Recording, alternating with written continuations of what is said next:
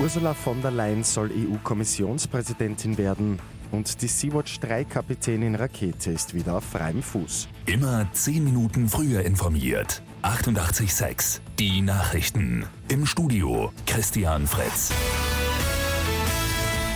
Erstmals könnte die EU-Kommission eine Frau als Präsidentin bekommen. Die Staats- und Regierungschefs haben die deutsche Verteidigungsministerin Ursula von der Leyen als Nachfolgerin von Jean-Claude Juncker nominiert. Bundeskanzlerin Brigitte Bierlein ist darüber äußerst erfreut. Ich freue mich insbesondere, dass erstmals als Kommissionspräsidentin der Vorschlag einer Frau ist. Das ist ein historischer Moment und ich freue mich darüber sehr. Auch die weiteren Top-Jobs sind vergeben.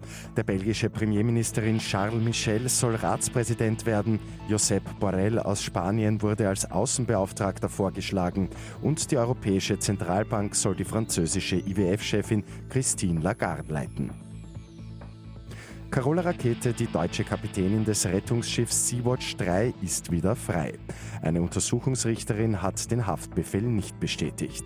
Laut der Richterin habe Rakete im Rahmen ihrer Pflichten gehandelt. Die 31-Jährige soll nun aber aus Italien ausgewiesen werden. Rakete hat mit dem Schiff am Samstag ohne Erlaubnis an der italienischen Insel Lampedusa angelegt. In einer Woche muss sich die Kapitänin der Beihilfe zur illegalen Migration verantworten. Bei der Frauenfußball-WM stehen die USA seit dem Abend im Finale. Die Titelverteidigerinnen haben gegen England mit 2 zu 1 gewonnen. Gegen wen es geht, entscheidet sich heute Abend. Da spielen die Niederlanden gegen Schweden um den Finaleinzug. Und gestern ist das Plastiksackerlverbot mit Ende 2020 beschlossen worden.